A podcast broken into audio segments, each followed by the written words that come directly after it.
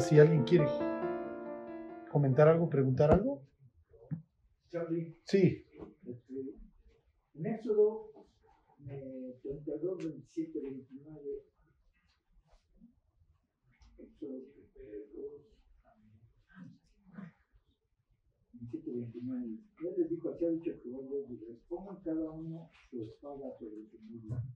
Pasen y vuelvan de puerta, bueno, vuelvan de puerta del campamento y maten cada uno a su hermano y a su amigo y a su pariente. Y los hijos de Leví lo hicieron conforme dice, muchos se cayeron de fuego en aquel día como tres mil hombres.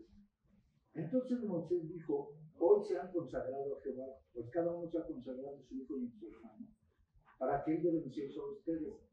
La- mi, mi pregunta es, ¿los mataron a, a los que estaban? Porque el contexto es de aquellos que se vinieron con, con otros pueblos y hacen vayan y deshagan. Matan a hijos y hermanos y esto, y eso, con eso los consagró Dios. Este. Sí, ¿qué, qué, qué, qué pasaje era? es, perdón, Éxodo 32, del 27 al 29. Sí. Éxodo 32, del 27 al 29. Sí, aquí no, no es tanto lo de que se unieron con otros pueblos. Eso es más adelante ahí en el libro de números.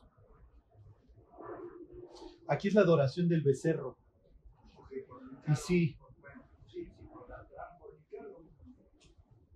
pues sí, sí, es la fiesta al, al, al dios este que no era que el becerro fuera el dios, el dios se paraba sobre el becerro, sobre el toro. Este, y sí, es una forma en que los levitas, pues de alguna forma, ajá, sí, muestran su fidelidad a Dios. ¿Por qué? Porque pues, ellos son los encargados de guiar al pueblo. Y obviamente de que se ejerza el primer mandamiento, que es no tener otros dioses ajenos. ¿Qué- qué Y entonces a todos los que participaron, efectivamente se los echan. Sí, vino una purga horrible. Sí, Sí, es el día que desciende Moisés con las tablas, ¿se acuerdan? Y mueren. Y fíjense que, ¿cómo? Dice el, ve- el versículo 28, dice, cayeron del pueblo en aquel día como tres mil hombres. Y exactamente lo mismo dice Hechos 2.41, ese día se bautizaron como tres mil. O sea, ahí tienen un contraste entre la ley y el espíritu. Desciende la ley y mueren tres mil, desciende el espíritu, nacen tres mil. Ajá. Y la ley, pues, ¿qué es lo que va a suceder? Digo, no, no que la ley fuera mala, pero pues la ley, este, pues muestra lo que, o bueno, no muestra, establece lo que está mal. Y pues la ley establecía, primer mandamiento, no tendrás dioses ajenos. Y entonces Leví muestra su fidelidad a Dios. No, mira, pues yo me convierto en el agente, como en el verdugo. Eso es lo que se refiere a la palabra consagrado. Ajá. Sí, sí, ¿Otra pregunta? sí. ¿Se puede? Mira, Sí. en el, el altar, hay altar para tabernáculo, el altar para el incienso y el altar de oro.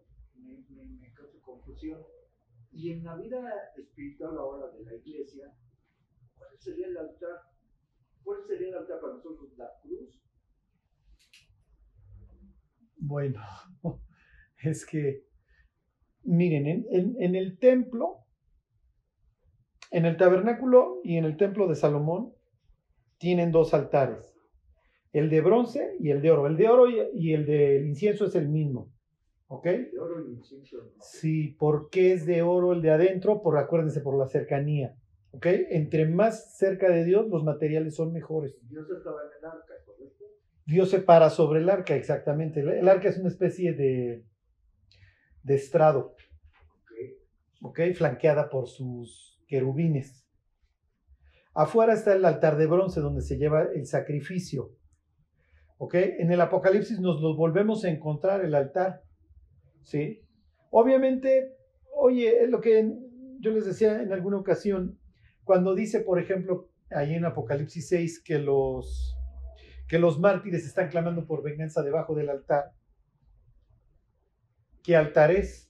¿Es el de bronce o es el de oro? Ajá. Y entonces más adelante da la idea en el siguiente capítulo de que es el de oro por la cercanía. Por las oraciones. Ajá, exactamente. ¿Ok? Digo, en primera instancia, en capítulo 6, uno diría, no, pues es el de altar del sacrificio, porque estos son, han sido sacrificados por la, sí me explico, por su fe. Pero más adelante, en el 7, ya los vemos delante de Dios sirviéndole día y noche, entonces habla de esta cercanía. Y efectivamente, capítulo 8, el, el ángel que se acerca para tomar fuego del altar, del altar del incienso. Y lo añade a las oraciones de los santos, exactamente. Ajá. Entonces, hoy sigue existiendo el altar de oro, sí, sigue existiendo. La pregunta de los 64 mil, oye Dios, ahí en el cielo es altar de bronce, hay altar de bronce y Dios diría no. ¿Por qué? Porque no hay necesidad de sacrificio, porque a mi diestra está el cordero. ¿Qué simbolizaría para nosotros hoy el altar de bronce? La obediencia, el morir. Por eso Pablo utiliza ese ejemplo y dice que nos presentemos como sacrificio. Ajá, exactamente. entonces realmente el altar es, es el arrepentimiento. Ajá, es cuando uno obedece. Estás quemando tus planes para seguir los de Dios. Entonces dice Pablo, sino presentados como sacrificio vivo, ¿no? Santo, agradable a Dios, que es su culto, diría Pablo, su forma de honrar a Dios.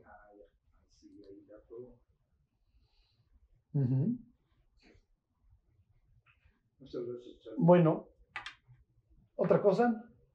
Sí, sí, Henry. Eh, cuando eh, el pueblo de, Israel les repartía la tierra a cada hijo, bueno, a cada hijo Ajá, le dio sí. su porción, y a los levitas les dijo que no les iba a dar nada. ¿Eso es un castigo? ¿Es un privilegio? Eh, o sea, les iba a dar algo mejor después. Sí, sí, sí, sí, sí, sí. Eh, ¿Qué dirían a la pregunta de Henry? Yo pienso que es un privilegio porque ellos están consagrados, consagrados a Dios y ellos van a vivir de la ofrenda, de lo mejor. De hecho, las espaldillas y todo eso eran para ellos. No, sí, pero, pero o sea, digo, por un lado dices, sí, pero como que la, la, la, decir algo, la carnalidad de uno es, yo no voy a tomar nada de tierra física. Sí, sí, sí.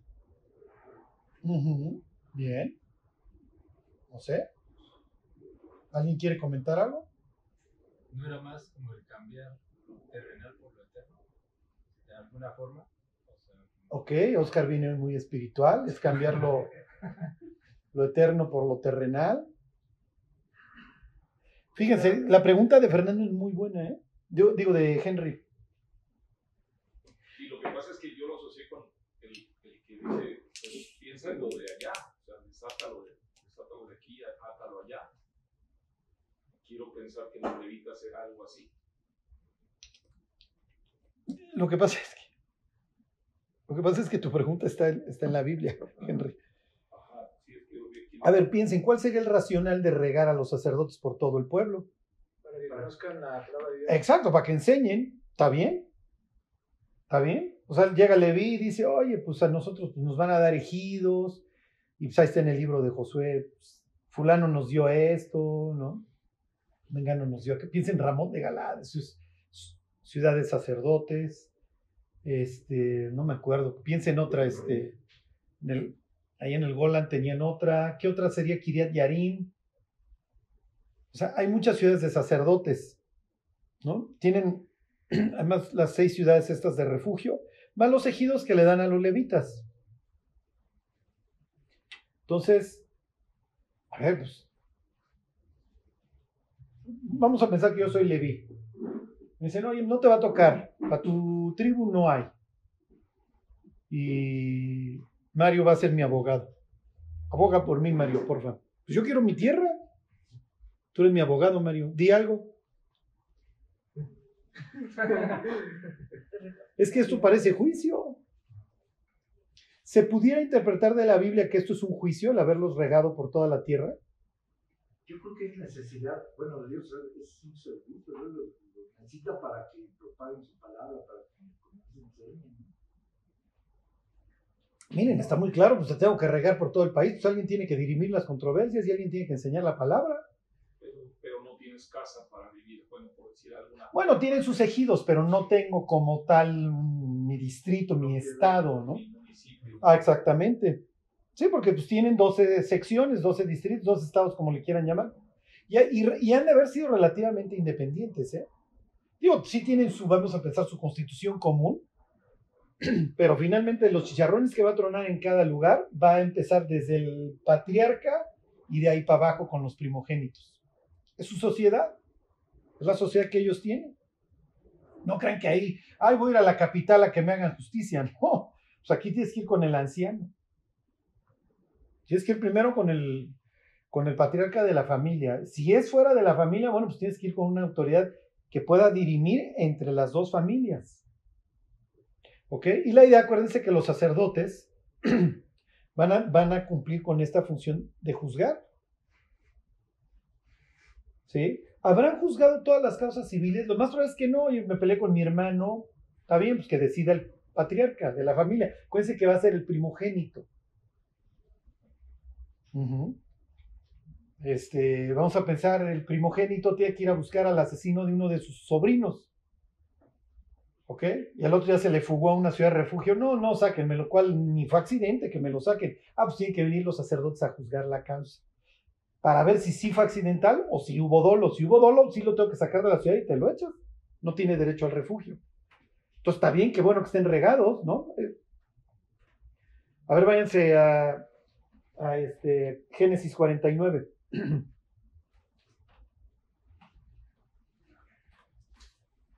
Es un juicio a la luz de Génesis 49.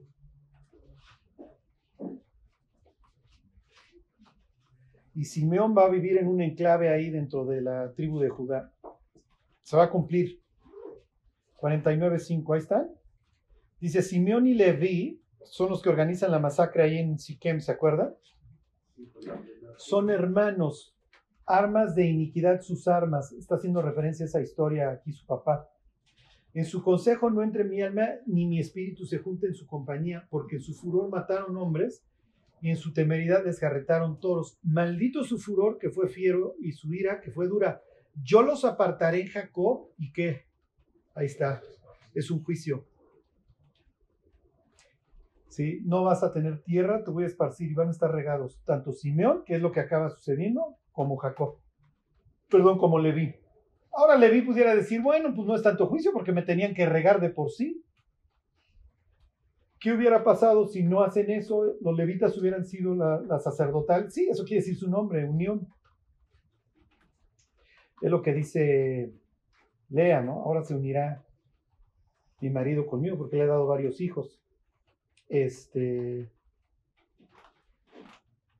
Quién sabe qué hubiera pasado, pero es un juicio, sí, te voy a esparcir más.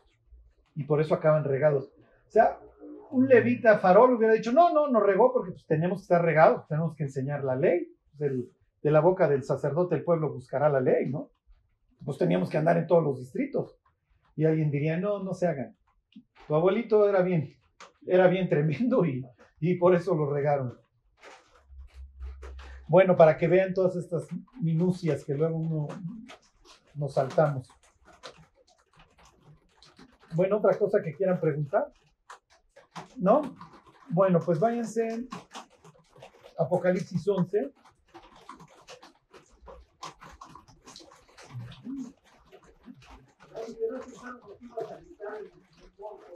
Sí, no, miren, la próxima les traigo más, más noticias, se las quiero acumular. A ver si me oyen.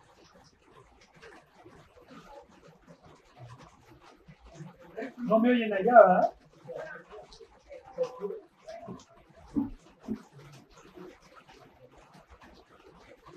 Uh-oh. Ahí voy. O si me paso para allá.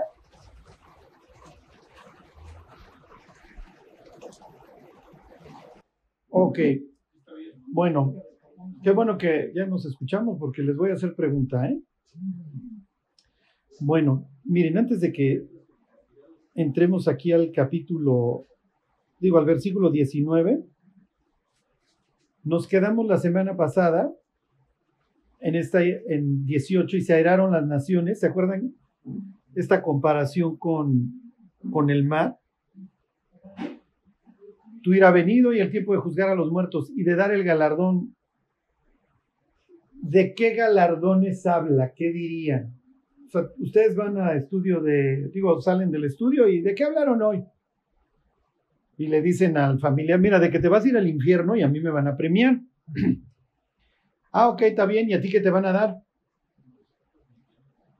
Que, que cuando cuando dice aquí que nos van a, dar un galardón,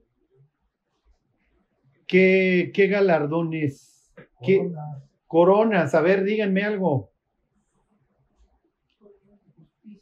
La corona de justicia, la cual me dará a mí el Señor juez justo en aquel día, y no solamente a mí, sino a todos aquellos que anhelan su regreso. ¿Qué otra? ¿Qué otra? ¿Qué, qué, qué, qué, qué esperan? ¿Qué van a llegar a agarrar? Si les dice Dios, pues elige. Mm. Pues Charlie hablaba de una dotación de Tutsi Pop, señor, este, no sé, este, Labra. O como la de los musulmanes. Lo que, lo que quiero, y ahorita van a ver a, dónde voy con esto. A ver, dígame otra cosa, ¿qué, qué te da Dios? La obra, ¿se acuerdan? La semana pasada vimos este pasaje de Primera de Corintios 3. La obra de cada uno se hará manifiesta. Si la obra de alguno permaneciere, él recibirá recompensa. ¿Ok? ¿Qué? Díganme un ejemplo. Alguien ya me dijo la corona de justicia, dice Olivia. Muy bien, ¿qué otra? Será pilar, columna. Exactamente, ¿a quién se lo prometió? Díganme, ahora sí, díganme todo. No, no. A ver, yo, yo recibo el Apocalipsis. Yo soy un cristiano de, de lo que hoy es Turquía, ahí en Asia Menor, y entonces leo que Dios va a llegar un momento en donde va a dar el galardón. Ok, díganmelo de memoria, a ver, díganme unos, que yo los acabo de leer en el mismo pergamino, en la misma carta. ¿Qué me ofrece Dios? ¿Qué me, bueno, qué me promete Dios? Si yo soy, si yo soy, un cristiano de Éfeso, ¿qué me prometió Dios? Si yo soy un cristiano de Esmirna, ¿qué me prometió Dios? Una piedrecita blanca, ¿quién se lo prometió? ok. Lo que les quiero decir es, cuando ustedes interpreten la Biblia, busquen en el contexto inmediato y si no en el propio libro. Y si no fuera, me refiero en otros libros de la Biblia, está muy bien la corona de justicia. Bienaventurado el varón que soporta la tentación, porque cuando haya soportado recibirá. Exactamente, ok, está bien, ahí están las coronas. Pero a los receptores del Apocalipsis ya les prometieron, a los de Éfeso que el que venciere qué. No. Los efesios eran faroles, ya se les había subido, ¿qué tenían que hacer? Sí, ¿qué les promete Dios? El que venciere comerá de él. Sí, del madero. Ok, tú eres de Esmirna, a ti te va a ir como en feria. El que venciere, le daré la corona de la vida. Vas a vivir para siempre. Pérgamo, la iglesia que está en peligro de venderse al, Estado. ¿Okay? Ya, ya hubo edicto de Milán, ya me permiten, ya no me están matando. Luego Teodosio va a ordenar que el cristianismo sea la religión del imperio, que realmente no funciona. ¿Qué te prometo a ti? Que, estás en peligro de que te vendas. Exacto, sí, pero el chiste es que no vieran el maná y la piedrecita blanca. Por, yo sabía que iba a ser un oso, que íbamos a experimentar, ¿ok? Pero acuérdense, los que están leyendo esto, ellos, para ellos no están en un estudio que llevan meses estudiando el Apocalipsis, simplemente lo están leyendo y te voy a recompensar. Yo vivo en Pérgamo y años más tarde, esta es la iglesia que está en peligro de venderse. No, yo a ti te prometo, ¿qué, te falta? No, pues es que el gobierno me está ofreciendo lana. Sí, pero si el que paga manda, ya no puedo hablar del infierno, y ya no puedo hablar contra la divinidad del emperador, y ya no puedo, ya no puedo. ¿Y qué te promete Dios? Yo te voy a sostener, yo te doy el maná. Oye, es que yo quiero quedar bien con el Estado. No, yo te doy mi voto. La palabra ahí, piedrecita, es psaifos, ¿ok? Que era lo que usaban para los votos. ¿Se acuerdan? Piensen en el juicio de Sócrates, que es famoso porque echan las piedrecitas. Entonces acaban de, determinando su, su muerte. Ok, Tiatira, ¿qué le ofrece a Tiatira? Tiatira tiene a Jezabel, ¿se acuerdan? Está pudriendo, conocen las profundidades de Satanás. La iglesia asesina. Ya es una iglesia estatal 100%. ¿Qué te prometo a ti? Sobre las naciones y él las regirá con vara de hierro. No te vendas, no, no busques el poder. Es, es el catolicismo ya creciendo en la, iglesia medieval, ¿ok? Tomando forma. Está, está Jezabel, está matando está enseñando la idolatría y a comer cosas sacrificadas a, los ídolos. ¿Qué le ofrece a la reforma protestante? Que, que también una iglesia estatal. Mira, se están pudriendo, pero todavía tienes algunos que, que, que, sean, que me son fieles y van a andar conmigo con qué, ¿se acuerdan? Sí, ahora sí, a la iglesia de Filadelfia, a la iglesia que no tiene, que no tiene fuerza, ¿qué le ofrece? Te voy a guardar de la hora de la prueba que viene sobre el mundo entero. Esa es la mejor. De, esa vivimos. Pero para el galardón eterno, ¿qué le ofrece? Te haré columna. Te voy a hacer columna. Acuérdense que Filadelfia había sido destruida por, una, por, un, este, por un terremoto. Y finalmente la iglesia, el vomitivo, a la Odisea, ¿qué le ofrece? Siempre le leemos a las personas, mira, aquí yo estoy a la puerta y llamo, si alguno oye mi voz, y abre la puerta, entraré, cenaré con él y él conmigo. Al que venciere, le daré la corona. No, que se siente. Fíjense el honor que le está ofreciendo. Te vas a sentar conmigo en mi trono. Bueno, no, eso, eso es los, los apóstoles. ¿Ok? Pero, a ver, ¿qué vieron hoy en su estudio? No, pues que Dios nos va a recompensar. Y a ver, dime una recompensa. Me voy a sentar en el trono de Dios. no, me ofreció cualquier cosa a Dios, ¿eh? No, no, no, no es pichicato en lo más mínimo. Dice que el que venciere le daré que se siente conmigo en mi trono, así como yo he vencido y me senté en el trono de mi Padre. No es exclusión para Jesús.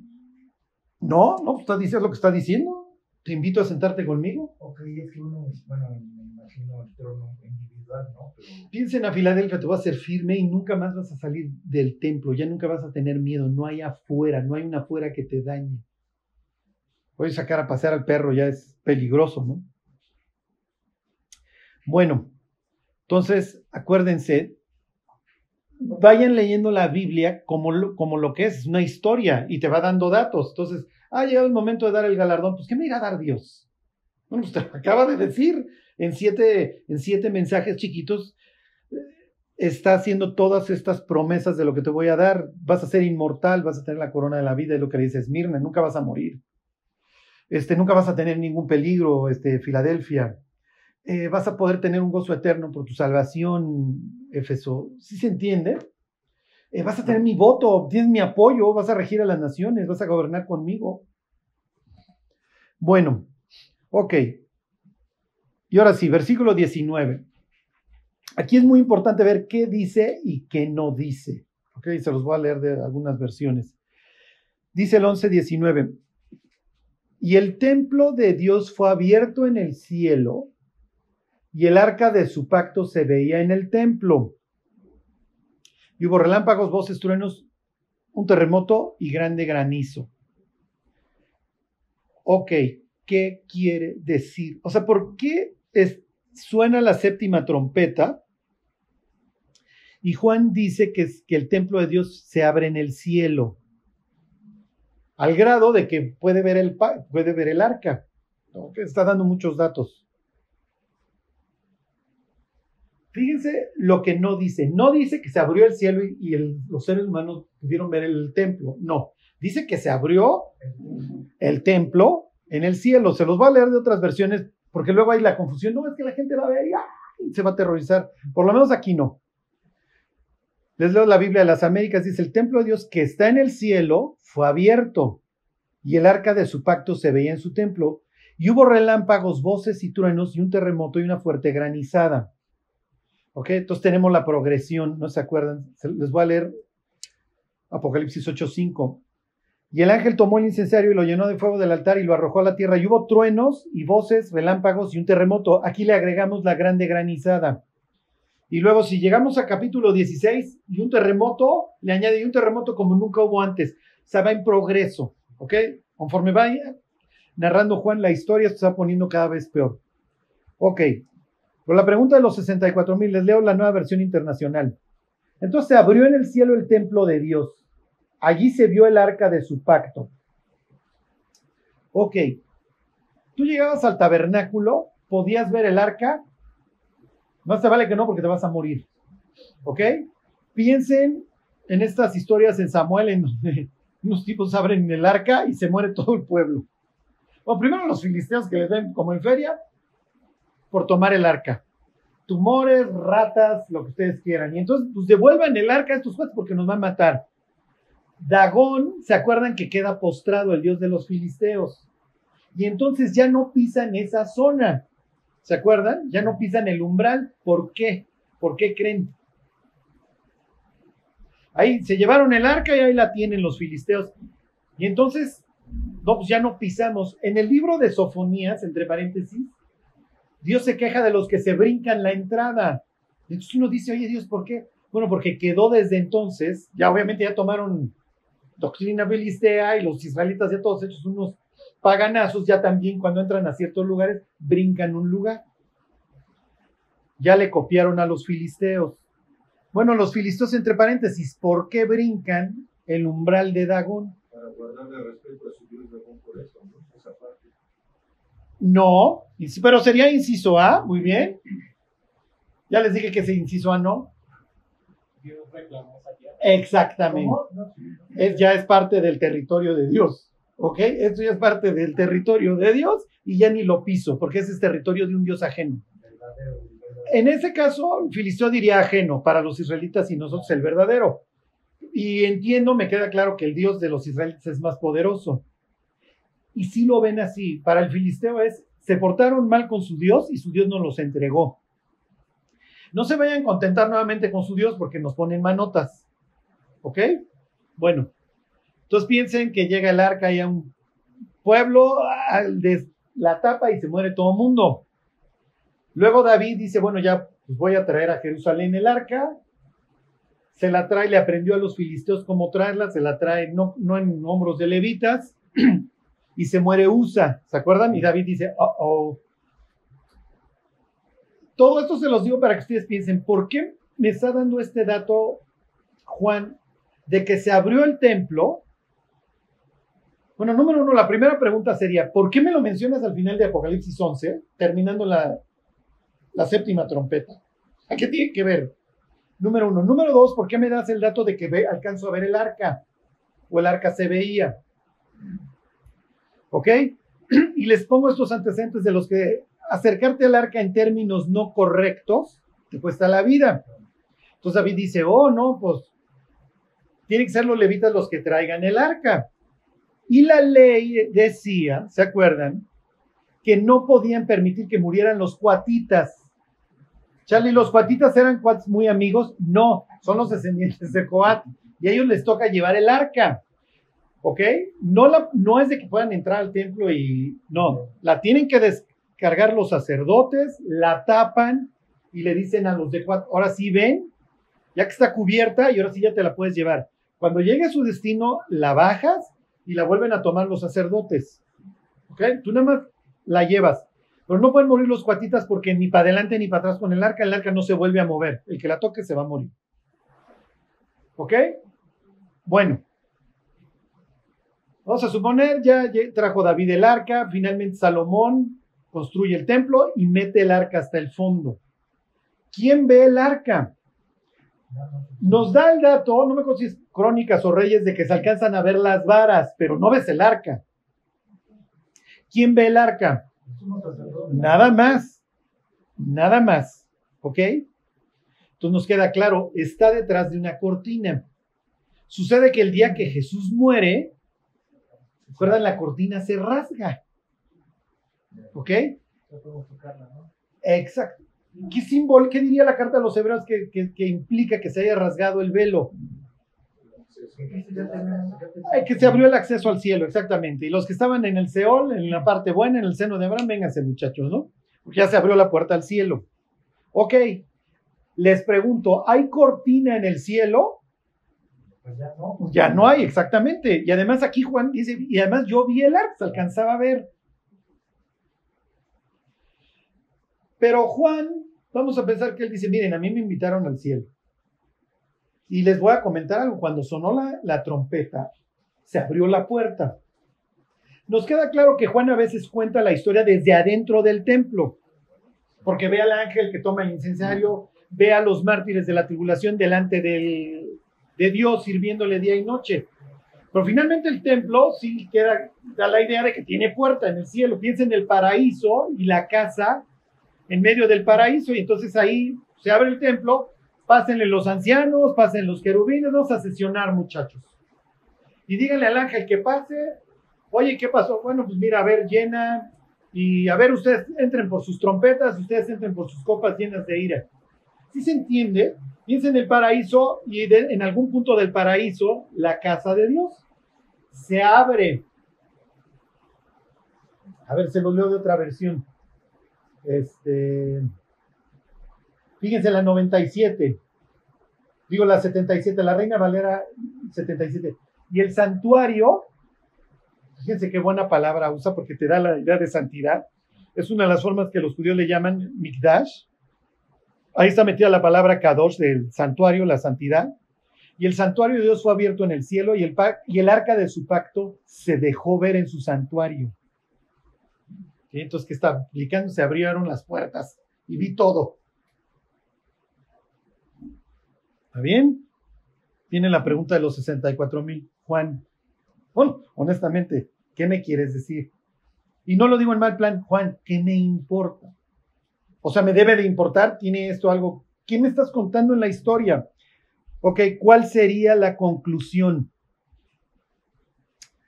Se los vuelvo a leer. Y el templo de Dios fue abierto en el cielo y el arca de su pacto se veía en el templo. Fíjense qué bien la 77 que se, y, se permitía, te daba chance de ver. Hasta el arca del pacto pudiste ver. Y hubo relámpagos, voces, truenos, un terremoto y grande granizo. ¿Ok? Entonces, ahí está el despliegue de poder. Díganme una ocasión en que hubo fuego, este, sonidos, eh, lo que ustedes quieran. Cuando, cuando Moisés... Exactamente, teofanía. Esto es lenguaje de teofanía. ¿Qué es eso? Perdón? Viene Dios, ¿ok? Teos. ¿okay? Se, se, presenta, se, se, aparece. ¿Ok? Entonces ya, aquí ya nos dio un dato, teofanía. Va a haber relámpagos, voces, truenos, un terremoto y grande granizo. Exactamente. ¿Qué creen que está pasando? ¿Qué me quiere decir? Exactamente. Miren, vayan a Isaías, a Isaías 2. Para que les quede más claro.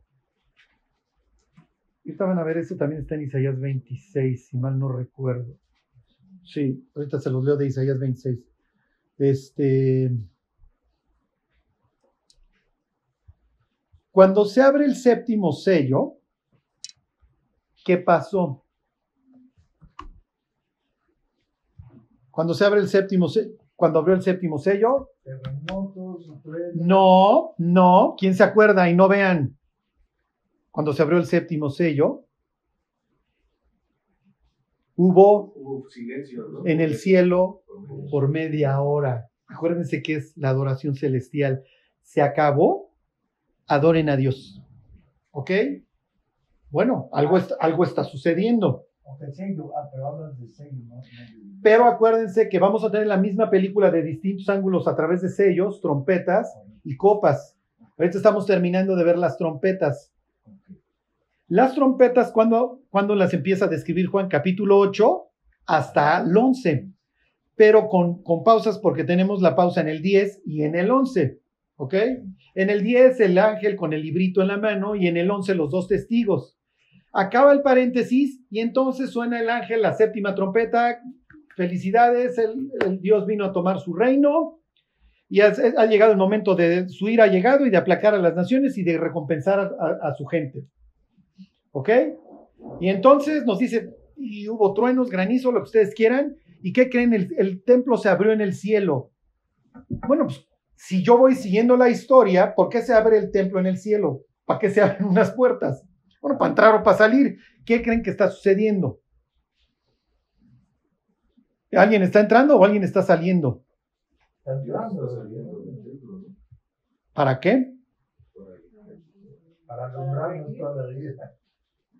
Bueno, ustedes díganme. Igual no será como la última chance para el incrédulo. No, ya, ya sonó séptima. Acuérdense, séptima trompeta es la peor porque ya no hay regreso. Se abre el cielo. Entonces vi el cielo abierto, la batalla y todos los incrédulos. ¿Qué tiene que ver eso con que se abra el cielo? Se abra el templo, perdón.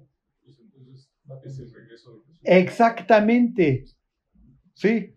Entonces, suena la séptima trompeta, ha llegado el momento, y entonces Juan, en su secuencia de eventos, ¿qué es lo que va a decir? ¿Y qué creen? Se abrió el templo y alcancé a ver el arca. Ajá, el arca está delante de Dios. Ahí están en Isaías. Entonces ahí regresa Jesús. Exactamente, se abre el cielo porque Jesús está a la diestra del Padre y bueno, pues es hora de tomar el reino, ¿no? Pues entonces me paro, me salgo de mi casa y me bajo a tomar posesión de la tierra. Les voy a leer tres, tres pasajes para que vean la secuencia. Les dije, ¿qué pasa en séptimo sello? Se hace silencio porque va a sonar la séptima trompeta, o sea, se va a consumar esto, viene la adoración. Y es lo que dice Pablo en segunda de Tesalonicenses, que cuando Cristo regresa en llama de fuego para ser adorado en los que creyeron.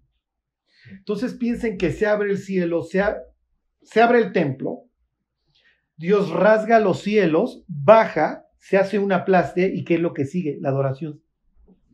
Y de ahí el banquete del victorioso, del Dios victorioso. ¿Ok? Fíjense, ahí está en Isaías 2.19. Dice, y se meterán en las cavernas de las peñas y en las aberturas de la tierra. Es justo lo que dice Apocalipsis 6 en el sexto sello. Por la presencia temible de Jehová y por el resplandor de su majestad, cuando Él se levante para castigar la tierra. Da la idea de que están sentados en el trono. Es lo que ya vimos capítulo 4 y 5. A ver que entre los ángeles empieza la masacre y cuando suena el séptimo, bueno, pues voy por mis cosas.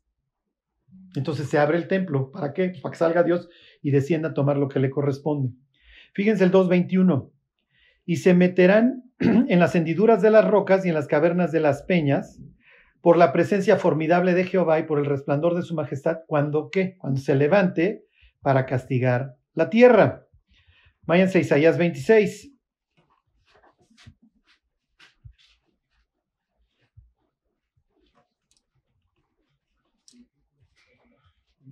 Ahí están. Los últimos dos versículos. Dice, anda pueblo mío, entra en tus aposentos, cierra tras ti tus puertas, escóndete un poquito por un momento en tanto que pasa la indignación, porque aquí que Jehová sale de su lugar, lo que diría Juan 11, 19, vi que se abrió la... ¿Sí? Sale enchilado. Piensen, suben los dos testigos, suban acá, a ver, den su reporte. Nos mataron, hicieron intercambio de regalos, la tierra está peor que nunca. Que el séptimo ángel suene su trompeta. Ya, voy a tomar mis cosas. Me paro, es la idea, y vengo por mis cosas.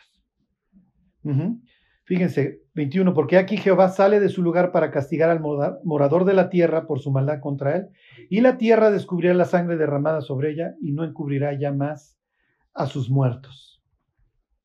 ¿Ok? Entonces sí se entiende Apocalipsis 11, 19. Ok, y lo mismo vamos a ver obviamente en la última escena con las copas, etcétera. Bueno, lo logramos. acá. Ya vamos a, a la mitad. Bueno, vamos a entrar. Váyanse ahora a Apocalipsis 19. Al segundo pozo de la desesperación. Les voy a intentar transmitir la mayor cantidad de información de Apocalipsis 12. Pero este es otro de esos que pues habría que ver que estado ahí en ese momento cuando le estaban dictando a Juan para entender todo lo que le dijeron. Tiene muchas enseñanzas espirituales, vamos a decir, sencillas, el diablo, ¿no? Este, que se dedica a engañar y acusar y etcétera, ahorita lo vemos. Por eso no quiere uno ir al estudio cuando se porta mal. No, pues es que el diablo le dice, si supieran cómo era nuestro, no te pudieras parar por ahí. Bueno, lo explica Apocalipsis 12. Pero les voy a poner algunas preguntas, o sea, ¿de dónde sacamos que el, demonio, el demonio, el diablo, se llevó a que una tercera parte de los ángeles se fue en la rebelión con él? Bueno, pues ya veremos Daniel. ¿Cómo interpreta Daniel es un pasaje similar de que se echó por tierra a la tercera parte de las estrellas. ¿Cuándo cae Satanás a la tierra sin derecho a subir al cielo? Piénsenlo. Y van a ver que va a haber inciso A, B, C. Y son de esos que pues le tendremos que preguntar. Pues no al chamuco, porque no creo que esté en buenos términos con nosotros, dice Jesús, este, vi al diablo que caía como relámpago cuando manda a los 70 a predicar, ¿se acuerdan? Bueno, ya veremos por qué 70 y etcétera. Pero se los comento porque este tiene muchísimas cosas, este, bastante, no, no, no, quiero decir difíciles, pero sí bastante... Escondidas. Sí, sí, sí, sí. Bueno, vamos a empezar a leerlo. Versículo 12.1. Apareció de, de, de, Apocalipsis. Ya el 19 ya lo vimos, mi Fer, ya. No, ah, pero tú dices capítulo. Dice, apareció en el cielo una gran señal. ¿Qué piensen en los guadalupanos? Una mujer vestida del sol, con la luna debajo de sus pies, y sobre su cabeza una corona de dos estrellas. Y estando encinta, clamaba con dolores de parto en la angustia del alumbramiento. Ok, ¿quién es? Israel. ¿Por qué? Porque son los doce Siempre la representan como una mujer. Exactamente, con una corona de dos estrellas. Muy bien, ¿qué pasaje está haciendo referencia? ¿Y de José? Exactamente, el sueño de José, muy bien. Ya estás en Chile el papá, ¿no? ¿A poco tu madre y yo nos vamos a postar delante de ti?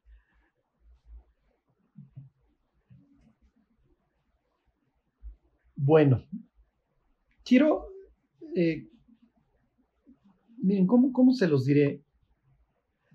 Ahorita que estamos viendo la, la- la- la- la literatura del exilio, la reconstrucción, Zacarías, ya vimos a Geo y todo eso los domingos, lo que va a seguir ahí en Zacarías pues, es también ver el desastre que va que bueno, este, que está prediciendo Zacarías y algunos pasajes de Isaías, piensen Isaías 59, que presenta ya una sociedad totalmente corrompida. Es el pasaje famoso este de que no se ha cortado el brazo del Señor, ni se ha grabado su oído, pero vuestras iniquidades, y se lanza, se escribe una sociedad totalmente perdida, ¿no? Israel, miren, no, yo no soy nadie para decir Israel fracasa, pero bueno, fracasa el proyecto, pues sí, al grado que Jesús les dice, mis cuates, pues les voy a quitar el viñedo y se lo voy a dar a, pues, otros que den los frutos. Porque además a ustedes les mando a los mensajeros para cobrar las rentas y me los matan, refiriéndose obviamente a los profetas. Y yo dice, bueno, el padre de familia manda a su hijo pensando que de él sí van a tener respeto y lo acaban matando. O sea, no hay forma de que esto continúe. Y por si fuera poco, el Tribunal Supremo, el Sanedrín, lo acaba condenando. Y si no bastaba el Sanedrín, pues el voto popular y su sangre sea sobre nuestras cabezas. Y pobres no tenían la más remota idea de lo que estaban diciendo. Pero finalmente Israel cumplió su cometido. El Mesías nació. Llegó Jesús. Y los evangelios, piensen en el evangelio de Lucas, presenta a personas que realmente tenían esta idea de que de quiero ser usado por Dios y estoy esperando al Mesías. Y a Simeón le dicen, y a Ana, ¿se acuerdan? No me acuerdo cuál de ellos, si a Ana la profetiza o a Simeón, no vas a morir antes de que veas al Mesías. A Simeón. Y Ana, pues ahí está la viuda esta, esperando que, y entonces ahí está hablándole a todos porque ya llegó el Mesías. Y Zacarías, el papá de Juan, feliz porque tú vas ahí, tu hijito vas a anunciar la llegada del Mesías. Y un Nicodemo que se va a rifar y que va a estar pues, ahí en la tumba, arriesgando el físico y sabiendo que lo van a expulsar del Sanedrín. O sea, los evangelios nos presentan a un Israel muy dividido, pero finalmente nos presenta a verdaderos héroes. María. La ramera apestada del pueblo, el pueblo chico, infierno grande. Y alguien diría, oye, Charlie, tú no la puedes llamar así. Es lo que le dicen. Y a Jesús le dicen, no decimos que tú eres hijo de fornicación. O sea, no lo bajan de bastardo. Entonces, tenemos a estos héroes israelitas, eh, los vemos como los presenta aquí en el 2, en los dolores de parto y en, la, y en la angustia del alumbramiento, que cumplieron con su propósito. Entonces, fracasó el proyecto, Dios diría, pues sí, desde el exilio nunca volvió a ser lo mismo. Y eventualmente, pues sí, o sea, fui buscado, dice Isaías, por los que no preguntaban por mí, porque pues, yo le extendí mis manos a un pueblo que todos los días era un pueblo contradictor.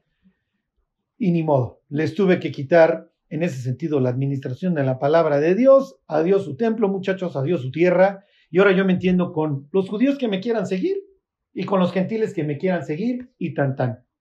Oye, ¿te vas a reconciliar con nosotros? Sí. ¿Cuándo? Hasta que me vean descendiendo del cielo, hasta que digan bendito el que viene en el nombre del Señor. Y cantado vale doble, y es lo que les dice Jesús, no me van a ver más hasta que digan bendito el que viene en el nombre del Señor. Son muy malas noticias, porque entendemos que el bendito el que viene en el nombre del Señor es Apocalipsis 19. Entonces Israel se va a fletar una tribulación. Y este capítulo 12 nos habla precisamente de eso, de Israel, de su pueblo, fletándose la tribulación, entre otras cosas. ¿Ok? A ver, váyanse a Isaías 66. Oh, miren, vámonos en orden, váyanse a Isaías 26, váyanse a Isaías 26. Israel va a ser presentado muchas veces como una mujer que no más sufre, pero no da luz. Entonces dices, mija, ¿para qué quieres los, las puras contracciones y no el fruto? Tú nada más tienes los dolores, no das fruto. Uh -huh. Entonces llevas el castigo de ser el pueblo elegido, ¿sí? O sea, te alucinan el resto de las naciones, te alucinan todos los ángeles caídos, pero no me obedeces y entonces no alcanzas a dar fruto. Fíjense este, cómo, cómo los presenta. Antes de Isaías 66, digo, leemos este 26 y luego leemos Miqueas 5 para que vean luego ya Isaías 66 cómo termina esta historia. Dice Isaías 26, 17. Dice, como la mujer encinta cuando se acerca al alumbramiento, gime y da gritos en sus dolores, así hemos ido delante de ti, oh Jehová. Concebimos, tuvimos dolores de parto y aquí viene el problema, pues no dimos fruto, dimos a luz viento. Ninguna liberación hicimos en la tierra, ni cayeron los moradores del mundo. ¿Okay? ¿Cuál es la idea? Israel no acaba de fraguar, no acabas de dar el fruto. Tuviste tu cenit, tu punto más alto con Salomón. Salomón dejó de confiar en mí y, es, y de ahí al real un desastre. Hasta que vino el Mesías y lo acabaron matando. Ok, váyanse a Miqueas 5. Miqueas 5, otra vez, este... Es lo mismo que pasa con... Es lo mismo, ¿A qué se refiere la liberación? ¿Que no, trajeron la salvación. La, y, miren, es buena la pregunta de Henry. A Abraham le prometen varias cosas. Un nombre, yo te voy a dar un nombre. Te voy a dar una tierra, te voy a dar descendencia y te voy a dar bendición. Entonces está hablando de que esa bendición a, tanto a su pueblo como al resto del mundo nada más no llega. Y piensen hasta cierto punto en el testimonio que estaban dando los israelitas. Las diez tribus del norte, pues de terror, y, las, y lo que quedó de Judá, pues igual. Bueno, fíjense, este es pasaje famoso navideño. Ahí está en Miqueas 5. Sí. Rodéate ahora de muros, hija de guerreros, nos han sitiado. Con vara herirán en la mejilla al juez de Israel. Que al rey lo van, a, lo van a poner manotas, ¿no? ¿Cómo se cumple esto en concreto? Pues piensen cuando Jesús le pone la corona de espinos y a darle de palazos y la golpiza que le ponen. ¿Ok? Pero tú, Belén, Efrata, Efrata quiere decir fructífera, imagínense. Pequeña para estar entre las familias de Judá, de ti me saldrá el que será Señor en Israel. ¿Ok? Entonces ya sabemos, de Belén viene el Mesías. Y sus salidas son desde el principio, desde los días de la eternidad. Les digo, esta es muy buena para los testigos de Jehová porque Jesús es Dios. No, pues lo que dice aquí el Mesías, los días del Mesías son desde la eternidad. Y luego viene esta idea de que se pelea Dios con su pueblo, que es el estatus en el que hoy están. Y dice, pero los dejará hasta el tiempo que dé a luz la que ha de dar a luz. Y el resto de sus hermanos se volverá con los hijos de Israel. ¿Ok? ¿Sí se entiende? Entonces aquí está esta profecía de córtalas y nos volvemos a encontrar en unos dos mil años, muchachos. Te voy a dejar. ¿Ok?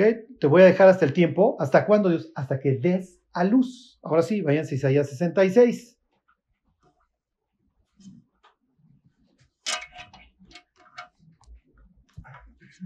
Y entonces viene esta queja de que a ver si, a ver si ahora sí.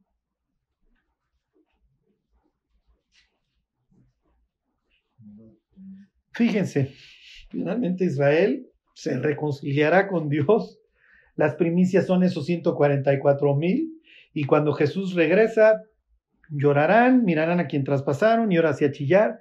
Pero así como José se encuentra con sus hermanos y les dice acérquense, así los judíos van a tener esta actitud con, con Cristo. Bueno, y también algunos gentiles, ¿no? Que- Sí, así arranca el Apocalipsis.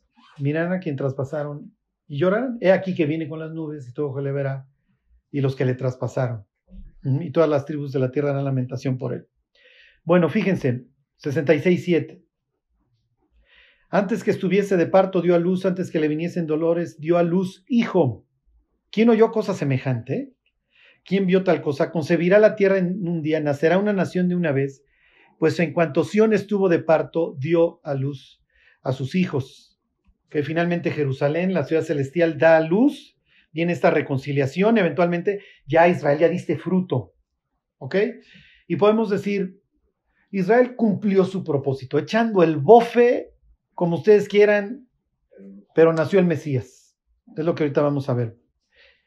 Versículo 9, yo que hago dar a luz, no haré nacer, dijo Jehová, yo que hago engendrar, impedir el nacimiento, dice tu Dios, alegraos con Jerusalén y gozaos con ella todos los que la amáis, llenaos de gozo todos los que onutáis por ella. ¿Ok? Entonces ya, felicidades, eventualmente se cumplió el propósito, vendrá la plenitud, ¿ok? Cuando Jesús finalmente regrese y se reconcilie con su pueblo. Ahora sí, regresense, Apocalipsis 12. Quería que vieran Isaías 66, Miqueas 5 y Isaías 26, porque son los pasajes que están en el cráneo de Juan, obviamente, ¿ok? Ahí está, para variar, este pueblo presentándose como que en, la angustia del alumbramiento, lo va a lograr, sí, va a dar a luz su hijo, que, irá toda, que regirá las naciones con vara de hierro. Bueno, les digo una interpretación ahí bastante extraña. Hay un señor que es muy serio en su estudio de la Biblia y dice, se los voy a volver a leer, apareció una gran señal, en, una mujer vestida del sol con la luna debajo de sus pies y sobre su cabeza una corona de dos estrellas. Supuestamente, esto sucedió en el año 3 antes de Cristo, que es el año que se calcula que nació Jesús. ¿Ok? Este, y dirían, bueno, ¿cómo tres antes de Cristo? No, lo que pasa es que el calendario está desfasado en ese sentido. Los que saben, casi todos coinciden en que Jesús nace realmente en nuestro calendario 3 AC. Y ahorita se van a quedar de 8 con la fecha. ¿eh? Supuestamente, si ustedes toman el firmamento y se regresan al 11 de septiembre, ¿ok? September 11, que haría, sonaría como, como cumpleaños de Cristo, pues es, no es un mal día para que los luciferianos hicieran un borlote y cambiaran el mundo, porque ese día cambió el destino de la humanidad hace 20 años. Bueno, supuestamente si ustedes ven así la bóveda, ¿no? Celestial, y se regresan al 11 de septiembre del 3 antes de Cristo, que sería Rosh Hashanah, que suena lógico que el Mesías naciera ese día, o el día de la expiación, que es días, días después. Otros dicen que el día de los tabernáculos, y tienen mucha razón esos porque Juan dice que Jesús puso su tabernáculo, así arranca capítulo 1. Habitó, cuando dice habitó entre nosotros, la palabra es de skene, y skene es tabernáculo en griego. Tendría un desfase de 15 días, ¿ok? Porque Rosh Hashanah es día 1, expiación es día 10 y tabernáculos es día 15. Pero según este, no sé, astrónomo, dice, tú te regresas a Rosh Hashanah del 3 antes de Cristo, te paras en Belén y alzas los ojos y lo que vas a ver Esto es increíble. ¿eh? Y se los paso como, se entregó mi vers, no, no sé qué valor nutricional tenga esto, pero se los paso. Él dice, si tú alzas en ese instante con tu telescopio, lo que sea los ojos, tú eres un astrónomo en ese instante, lo que vas a ver es a Virgo, la constelación de Virgo, con la luna atrás, verías, pues no sé cómo interpretarlo, que el sol estaría debajo de los pies de Virgo y en la cabeza de Virgo 12 estrellas. Y entonces, dice, es natural que los astrónomos que vienen de Irak, bueno, que vienen de Babilonia, estos los, ma- los magos, es lo que vieron. Cuando dicen su estrella hemos visto, lo que ellos dirían, mira, están haciendo el rey de Israel y está la Virgo con sus dos estrellas, el sol en sus pies y la luna estaría atrás de la constelación, es lo que verían. No, no sería luna llena, porque luna llena sería 15. No soy astrónomo, no tengo la más remota idea, pero este señor lo afirma como un hecho. Si tú sacas hoy una foto, le regresas en tu sistemita, porque además pues, llevan la misma velocidad y etcétera, y son las mismas órbitas, etcétera. Te regresas al 3 antes de Cristo y alzas tu cráneo ahí, lo que vas a ver es a la constelación de Virgo con sus dos estrellas en la cabeza. ¿Ok? ¿Suena razonable? Pues miren, cuando yo escuché que fue el 11 de septiembre ese, día, ese año, Rosh Hashanah, pues sí suena razonable, sí, que el, principio del año se, se arrancara sonando trompetas y naciendo el Mesías. Bueno, vas a ver, ¿ok? Vas a ver, pero suena bastante este, razonable. Bueno, me voy ahí a Apocalipsis 12.3, con este terminamos. También apareció otra señal en el cielo. Ok, esto no acaba. He aquí un gran dragón escarlata que tenía siete cabezas y diez cuernos, y en sus cabezas siete diademas. Bueno, esta es una descripción típica en Apocalipsis de la bestia. En este caso se asocia con el dragón. ¿Por dónde empiezo? Número uno. Para los judíos, los judíos poco a poco empezaron a desarrollar esta idea de que hay un archienemigo. Para nosotros es muy fácil porque tenemos el Nuevo Testamento, pero yo los voy a meter en el cráneo de un israelita, ¿ok? Y van a entender por qué Juan menciona en capítulo 12, asocia a, la serpiente antigua con este dragón. Los judíos no lo tienen así de claro. ¿Por qué? Arrancamos con el caos capítulo 1 de Génesis. ¿Están de acuerdo? Ahí tenemos la caída de Lucifer. Hasta ahorita, ¿quién sabe? Capítulo 2, el jardín, Eva, esta idea de, a ver, guárdame el orden. Capítulo 3, la caída siendo encabezada por quién? Por, por la serpiente. Pero la serpiente era más astuta, ok. Entonces ya aparece un encantador artero. Oye, ¿con qué edad se dedica a atacar la palabra? El capítulo 12 de Apocalipsis es como, como una descripción muy buena del diablo. Va a decir, entre otras cosas, que se dedica a engañar al mundo entero. Ahí arranca la locura de la humanidad. Oye, con que Dios les digo que no comen de ningún árbol, ¿no? Dios no pudo haber dicho, sería la expresión, ¿no? Dios no se le pudo haber ocurrido esto. Y entonces aquí tenemos la idea de un enemigo que se dedica a probar a la humanidad. Ustedes siguen leyendo la historia, pero no te encuentras muchas cosas relacionadas con el diablo. Sigue el Génesis, Éxodo, la conquista, pero en el 6 ya te encontraste con hijos de Dios que se metieron con las mujeres. ¿Qué tiene que ver ahí el del 3? La serpiente del 3 está implicada o no está implicada. ¿Qué creen? En el 6 tienen a los hijos de Dios metiéndose con las mujeres. ¿Y la serpiente qué rol juega Dios? ¿Juega algo en esta historia o no? Bueno, pues es su banda, ¿no? Son, sus. Digo, de que juegan, de que tiran para el mismo lado, si fuera cascarita, nos queda claro. Pero los judíos no lo tienen ahí tan claro. Oye, la serpiente de allá, y además sí nos queda claro que los, que los guardaste, porque el día de la expiación van a mandar a un chivo con todos los pecados al desierto. Y sí les queda claro que uno de los rebeldes estos, que se llamaba Azazel, anda por ahí sepultado en el desierto. Entonces te mandamos todas las porquerías. Se los comento para que ustedes vean lo interesante. Ahora que veamos todo este capítulo 12, les voy a hablar mucho del diablo. ¿Quién es el diablo para los judíos? ¿Quiénes son los demonios? ¿Qué, ¿Cuál es la relación entre ambos? Y con los ángeles caídos. Son, para nosotros es el demonio y sus minions, ¿no? No, no, no, no, no. O sea, la Biblia sí presenta como que distintos protagonistas y, distintos rebeldes que se fueron, que fueron generando cada vez mayor caos. Entonces, a ver, ya llegaron los de Apocalipsis, los de Génesis 6, se metieron con las chavas. Luego, pues el diluvio, esto no podía continuar con estos híbridos circulando sobre la tierra. A estos que pecaron, los encarcelaron. Y nos queda claro porque lo repiten Judas y Pedro. Segunda de Pedro 2 y Judas.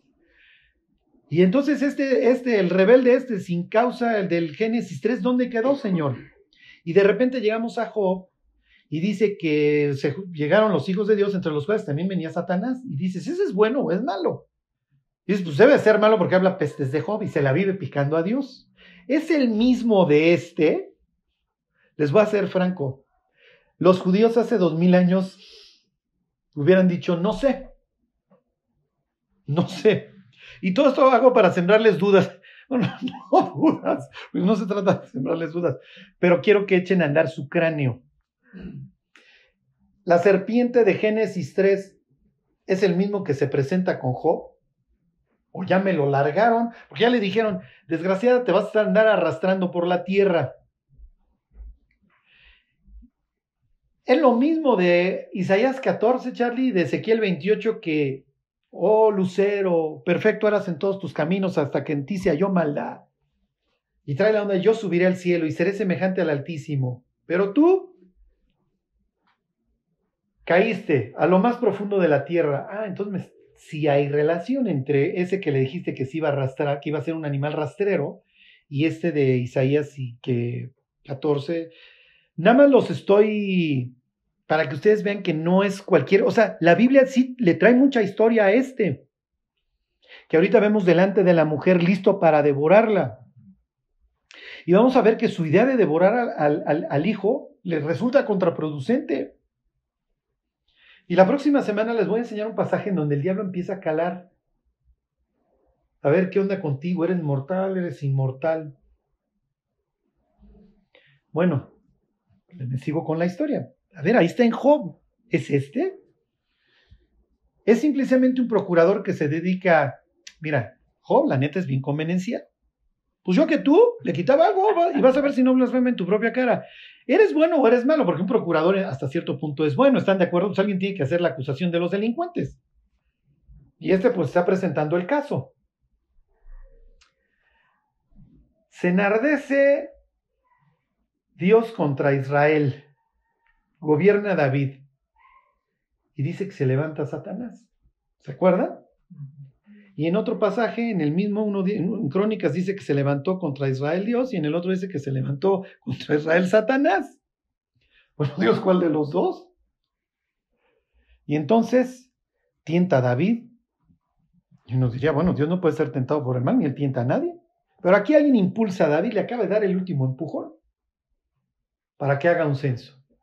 El dulce cantor de Israel que confiaba no en su arco ni en su onda, sino en Dios, y así enfrenta a Goliat, ahora quiere confiar en sus ejércitos.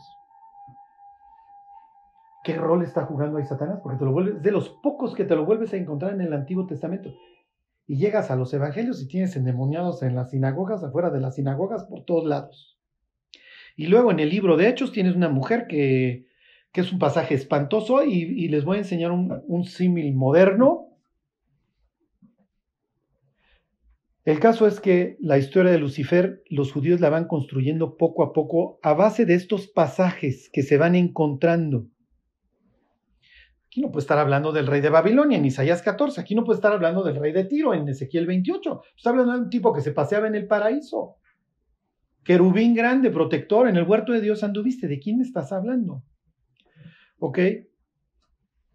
Bueno, siete cabezas y diez cuernos, eso es muy sencillo Eso ahí está, lo describe capítulo 17 y en capítulo 17 dice tal cual que quieren decir estas dos cosas y las diez diademas.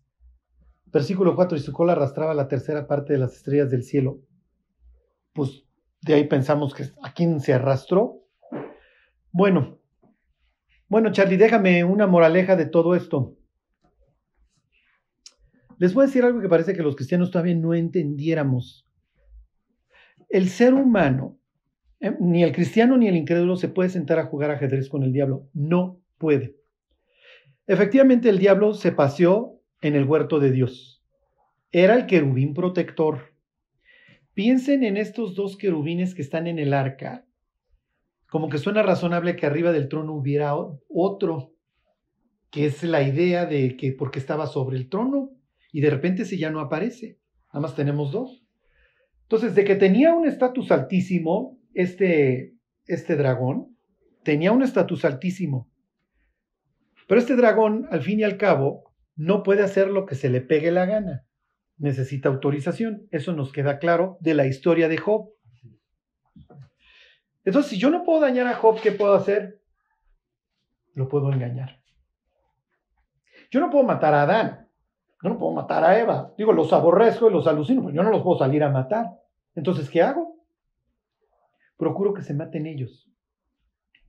Entonces, hoy vivimos con una humanidad que está extraviada, perdida. Pero no es que Lucifer pueda el día de mañana, lo va a tener y lo vamos a ver, va a tener 42 meses para matar a quien se le pegue la gana. Hoy no lo tiene, no tiene esa potestad. Entonces, ¿qué hace hoy el diablo para exterminar a la humanidad? Esa es su descripción de puesto según Jesús. Se dedica a engañar, es padre de mentira y es homicida. Nada más hace esas dos cosas. Cuando puede matar, mata. Y si no puede matar, engaña para que la persona se mate. Lo que yo les quiero decir es que necesitamos una mente crítica. Necesitamos pensar. Porque es natural que cuando nosotros abrimos la tele, los medios de comunicación, el Internet, el Google, lo que ustedes quieran, del otro lado hay alguien apachurrando los botones cuyo, cuya descripción de puesto es te engaño y te mato.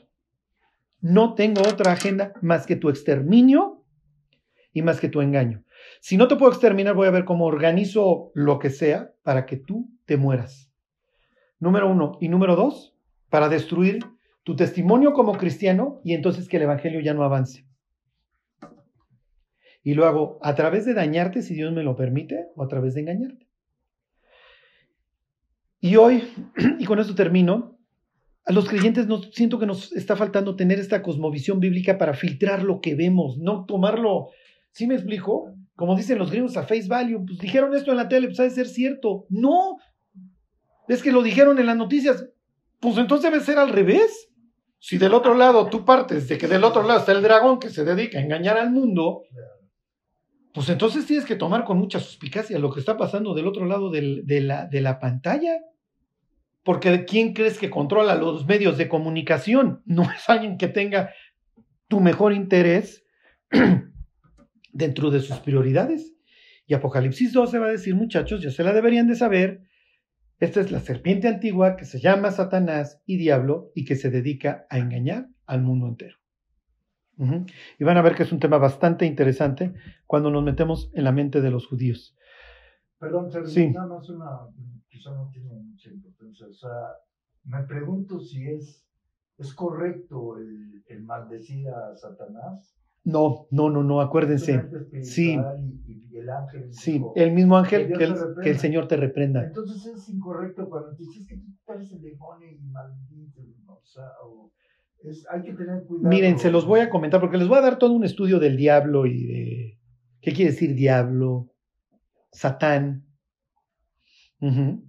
Pero como dice ahí Judas, no, no, no, ni, ni el mismo Miguel cuando luchaba por, la, por el cuerpo de Moisés se atrevió a proferir juicio de maldición y dijo que Dios te reprenda. Y piensen dos gentes, bueno, no dos gentes, dos seres que se conocen y que, y que se llevaban de tiempo atrás. Nada más que uno. Sí, y uno se rebeló. Entonces, como diciendo, pues tú te metiste en la bronca, maestro. Tú sabes a lo que te aventaste. Yo no me voy a pelear contigo. Ajá, y, y vamos a ver que 12 describe la lucha entre Miguel y sus ángeles y prevalece Miguel. Bueno, Pero la moraleja es, el diablo no, no juega. Siempre es, te, te voy a tirar a matar. Y si no, voy a engañarte para que tú te mates. Entonces, nomás que le uno puede decir, te en el nombre de Jesús, entonces. Ajá. Así es. Sí, la otra vez había un pastor ahí gringo que decía que tuvo una plática con los jóvenes y le dijeron, a ver, vamos a entrar a la universidad, dinos qué hacer. Le dijo, número uno, tengan convicciones. Tienes que tener cerros en los cuales te mueres. Esta batalla no la pierdo. Y número dos, tienes que pensar. Tienes que pensar. Porque hoy ya no pensamos. Y dentro de las cosas que dice, y estoy totalmente de acuerdo con ese señor, dice, mira, vas a entrar a la universidad y la idea es darte, sí darte información, eso se los comento yo, pero lo que él dice, vas a entrar a la universidad y te van a convertir en un verdadero baboso. Porque, y sí, el estudiante cree que porque entró a la universidad y si es buena mejor, bueno, pues ya me dieron información, sí, pero te convirtieron en un baboso. Te llevan a llevar a amar el mundo y sus caminos. Y pensar desde un punto de vista bíblico, olvídate. Si tú traías algún fundamento cristiano, de aquí vas a salir evolucionista, si me explico, progresista, lo que tú quieras. Y el diablo, pues feliz, una raya más. Haciéndole pensar al ser humano que, pues sí, ya te zafé de tu ignorancia, porque ese fue el ofrecimiento. Bueno, pues vamos a, a orar y nos vamos. Dios, muchas gracias por tu palabra. Gracias porque, pues, ella es la lámpara en nuestro camino. Pedirte, Dios, que tú abras los ojos de nuestro entendimiento, que nos lleves, Dios, a, pues realmente a ver la, vida y el mundo a través de tus ojos, a través de la Biblia, Dios. Y Dios, que, que tú nos des espíritu de, pues Dios, de sabiduría y de revelación en tu conocimiento. Guárdanos, Dios. Cuídanos del diablo, Dios, y de sus acechanzas, a nosotros y a nuestras familias, Dios. Te lo pedimos por Cristo Jesús. Amén.